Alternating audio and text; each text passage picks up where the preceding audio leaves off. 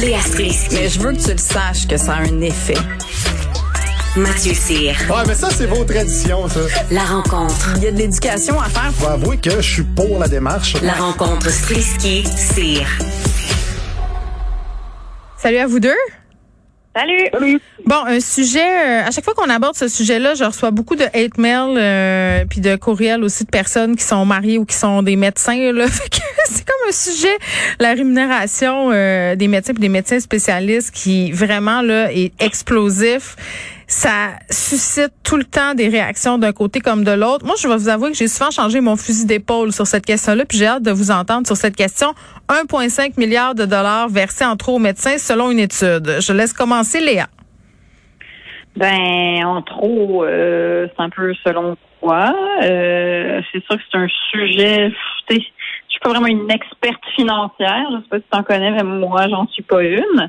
Mais c'est sûr que j'ai tendance à dire qu'il existe effectivement des injustices dans notre société. Puis c'est sûr que là, ben, on a on oppose dans le fond les médecins et les médecins spécialistes et les infirmières Mais et les autres corps.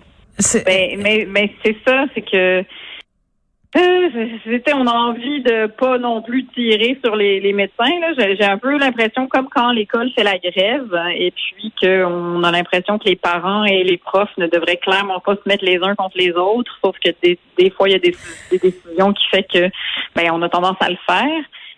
Mais ici, je sais pas si la solution c'est de déshabiller Hmm. Jacques pour habiller euh, son frère. Là. Je sais Ben, pas l'expression.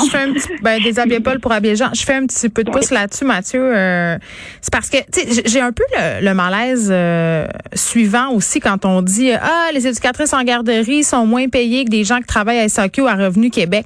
Je veux dire, c'est pas en dévaluant une profession ou en enlevant du salaire pour le transférer aux infirmières qu'on va régler le problème. Là, c'est pas des vases communicants, les salaires, là, à un moment donné.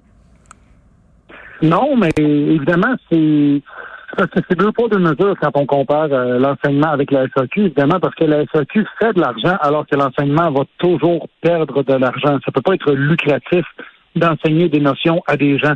C'est un peu la même chose ici, sauf que là, on compare la santé avec la santé. Fait qu'au moins, on reste dans le même domaine. Sauf que les infirmières, comparer ça avec les médecins, c'est deux poids, deux mesures dans le sens que les médecins, écoute, on leur offre ça parce qu'on sait qu'on n'a pas le choix. Tu sais, quand, quand ta vie est entre les mains de quelqu'un, ben tu y offres ce qu'il faut pour qu'il fasse bien la job. Tu sais, je veux dire, je veux pas commencer à mal payer les médecins pour qu'ils aient pas le goût d'aller travailler. Mais pour qu'ils s'en aillent encore plus ailleurs. Ben tout à fait. Sauf que sinon, si on veut faire ça, ben on devrait privatiser plus le système à ce moment-là. Et je sais que quand je dis ça, j'ai une tollée de, de, de Gabriel Nadeau-Dubois euh, avec des chemises de chasse, des drapeaux de pirates qui s'en viennent contre moi. Ah, mais ben, je pense que ben mais, je- mais je pense que c'est c'est c'est à un moment donné, si c'est pas lucratif, puis s'il n'y a pas d'argent à faire là-dedans, puis c'est parce qu'il faut aller chercher le cash quelque part. Tu sais, si les médecins euh, ils disent oh, écoute, je suis payé quatre fois, je me mets à la place d'un médecin. Mettons que tu es payé six fois plus cher pour aller travailler dans le privé, puis que tu es payé, euh, t'es payé le, le, le sixième de ton salaire pour aller dans le public, puis que après ça, tu te fais chialer dessus en disant que écoute, tu es payé trop cher par rapport aux infirmières, t'es comme oui, mais c'est pas de ma faute si le système de santé est déficient, puis que vous payez les infirmières en salaire de misère. Tu sais, dire, j'ai aucun rapport là-dedans. Moi, je donne de mon âme pour aller travailler, exemple, au Nunavut, où je payais le, le sixième salaire par rapport à ce que je ferais en clinique privée à Brossard. Tu sais, dis Brossard de même Ah, mais- exemple, mais ça peut être n'importe où au Québec. Léa? Fait à quelque part, il faut trouver une solution. Ben, puis c'est aussi que tu sais, je pense que euh, on fait vraiment juste mettre la caméra sur euh, un endroit où il y a aussi des problèmes. Là. On sait qu'il n'y en a pas assez des médecins. Les médecins ont tous comme de 2000 à 8000 patients chaque. Genre, fait tu sais, c'est je, je, sais pas. J'ai l'impression que c'est contre-productif, mais en même temps, euh, l'article du Journal de Québec est intéressant. Ça veut dire qu'il y a toute la question éthique de est-ce que l'État, tu sais, il y a certains médecins, par exemple, spécialistes, tu sais, qui sont millionnaires. Est-ce que l'État devrait rendre des gens millionnaires? J'avoue que c'est c'est une, une bonne question. On a un système de santé Ben, publique. Donc, est-ce que ça devrait être un peu... de Couillard et Barrette, ça, tu sais.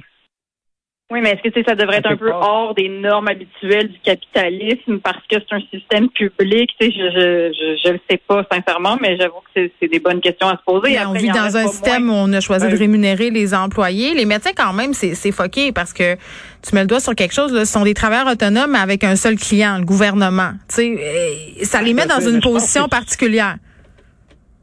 Si on laissait plus de place aux médecins qui conduisent les taxis, ben peut-être qu'il y aurait un équilibre qui se ferait quelque Oui. part. Tu sais, quand tu avec la reconnaissance des diplômes qui est vraiment déficiente à ce niveau-là, puis euh, qu'on demande une...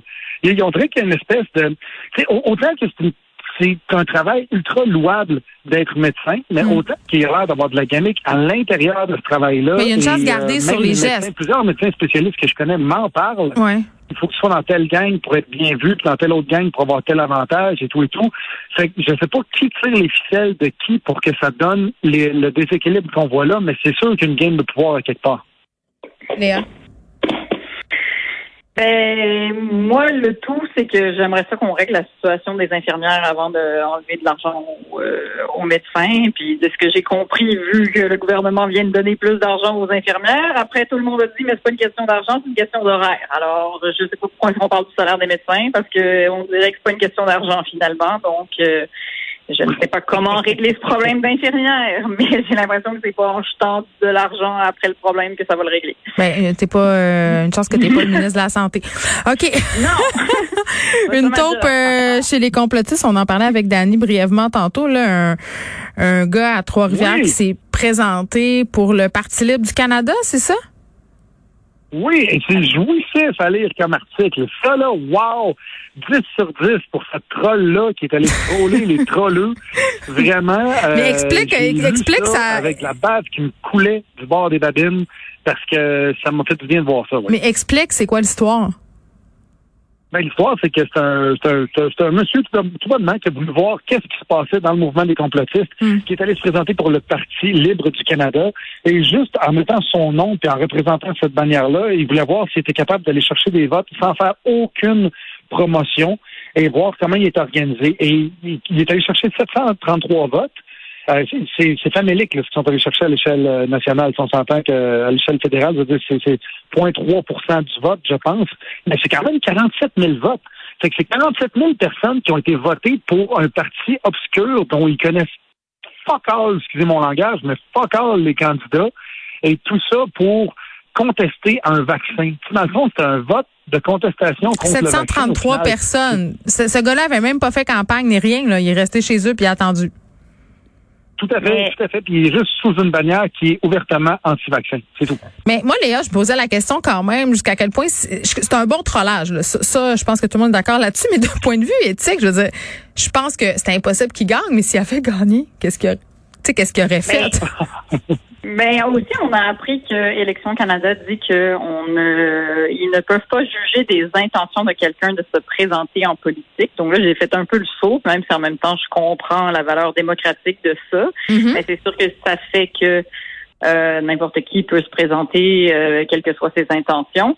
Mais tu au-delà de les troller, je pense que il voulait aussi euh, se renseigner. Il y avait une curiosité, il y avait une manière d'infiltrer. C'est un informaticien. Il a mis sa job sur pause, puis il est allé faire ça. Euh, je pense que ça avait aussi une valeur, euh, je sais pas, sociologique quelque part de comprendre qui sont ces gens-là. Mhm. Et euh, j'ai un peu envie de. Je me demande si sur ces 47 000 personnes, il n'y a pas juste des gens qui ont vu PLC puis qui ont pensé que c'était le Parti libéral. ça se peut qu'il y en a parce que c'est le Mais ne, ben, je pense que oui. Je pense que ça se peut Mais vraiment. voyons donc. euh, Êtes-vous en train d'insinuer que les gens lisent pas, vous, là?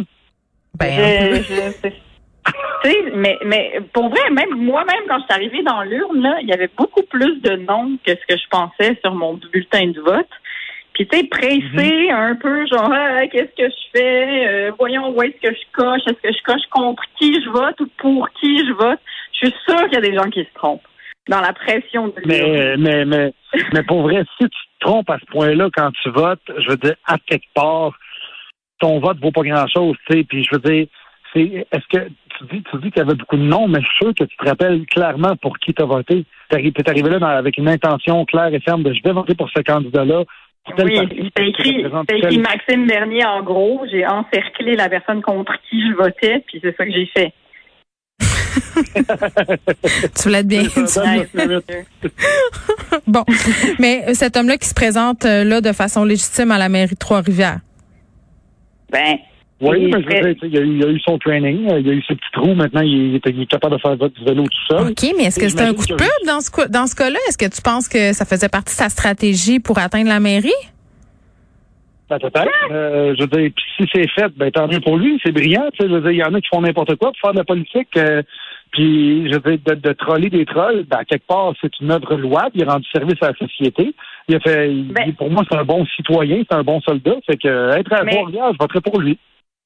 mais aussi, non, mais aussi, c'est que euh, ce qui est intéressant dans sa démarche, c'est qu'il avait envie de comprendre qui sont ces gens. Puis ça aussi, je pense que c'est une démarche louable parce que, tu sais, on a beau critiquer les anti-vaccins tout le temps, mais d'aller comprendre quelles sont leurs frustrations. Au début, il disait qu'il pensait que c'était des gens qui étaient juste en manque d'attention, mais que finalement, il s'est ren- rendu compte du niveau de frustration de ces gens-là, C'est que c'est- puis que c'était des gens qui manquaient beaucoup d'éducation puis d'information, dans le fond, et qui avaient énormément de frustration. Mais, euh, tu sais, il a quand même trouvé que c'était sectaire. Là. Puis je pense que c'est là qu'on est rendu, c'est que ça, ces Ouais, ça, je pense pas que personne euh, tombe en bas de sa chaise. Là. C'est des fans de lutte, j'ai bien compris. C'est Ça- ça qui se passe. Mais ça en soi, est-ce que ça devrait nous inquiéter ou? Les- Ça dépend s'ils ont des chaises pliantes dans les mains. très bien. Sur Mais ces moi, sages, euh, oui, vas-y Mathieu. Mais moi, pour vrai, je, suis- je, je suis pour la démarche du gars, puis tant mieux pour lui s'il se présente en politique après. Puis, c'est peut-être qu'en faisant cette expérience-là, justement, c'est un informaticien, fait que ça doit être un gars euh, qui est un peu euh, cartésien. Il a dû remarquer les rouages de la politique, comment ça fonctionnait. Puis souvent, ceux qui entrent en politique se rendent compte à quel point c'est simple. Il suffit de 100 signatures, puis tu peux être candidat. Fait que après ça, suffit que tu aies des bonnes idées, des bons projets, puis ça passe. tu sais. Fait que euh, moi, je souhaite, euh, je souhaite le meilleur des chances. Sur ces sages paroles, hein, pleine d'ouverture et d'allégresse, nous nous euh, disons à demain. À demain, bye. Bye.